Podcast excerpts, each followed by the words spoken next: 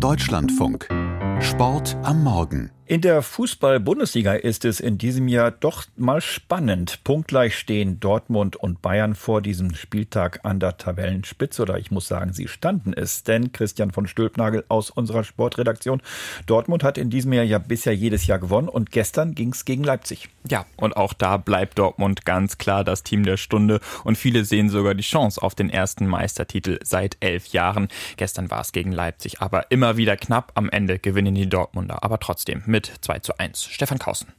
Der Meisterkampf könnte dieses Jahr tatsächlich bis zum Ende spannend bleiben, weil Dortmund auch das zehnte Pflichtspiel in diesem Fußballjahr gewinnt. Achter Bundesligasieg in Serie, aber der war hauchdünn, weil Leipzig am Ende das 2 zu 2 verdient gehabt hätte. Nur Forsberg traf zum 1 zu 2 Anschluss. Zur Pause schon Reus und Chan mit der 2-0 Führung für den BVB. Die retteten den Dreier dann ins Ziel. Dortmund steht jetzt also drei Punkte vor den Bayern an der Tabellenspitze.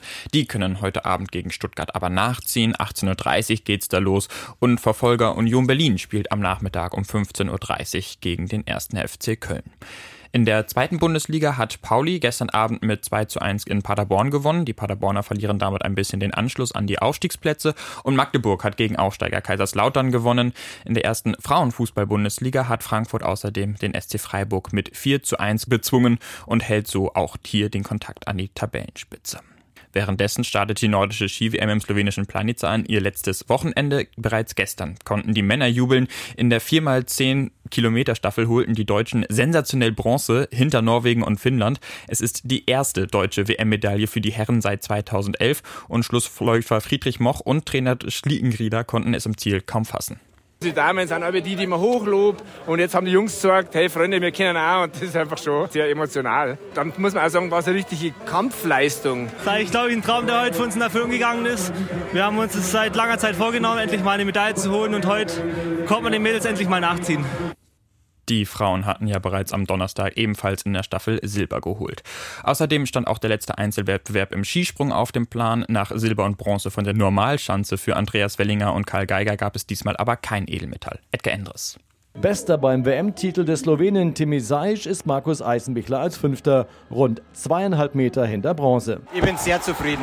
Ja, zweite war echt gut, gute Granate.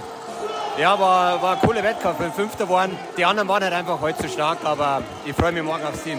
Karl Geiger wird Achter, obwohl nach Platz 5 im ersten Durchgang sogar mehr möglich war. Der Rest springt dieses Mal hinterher. Andi Wellinger und Konstantin Schmid belegen die Plätze 13 und 17.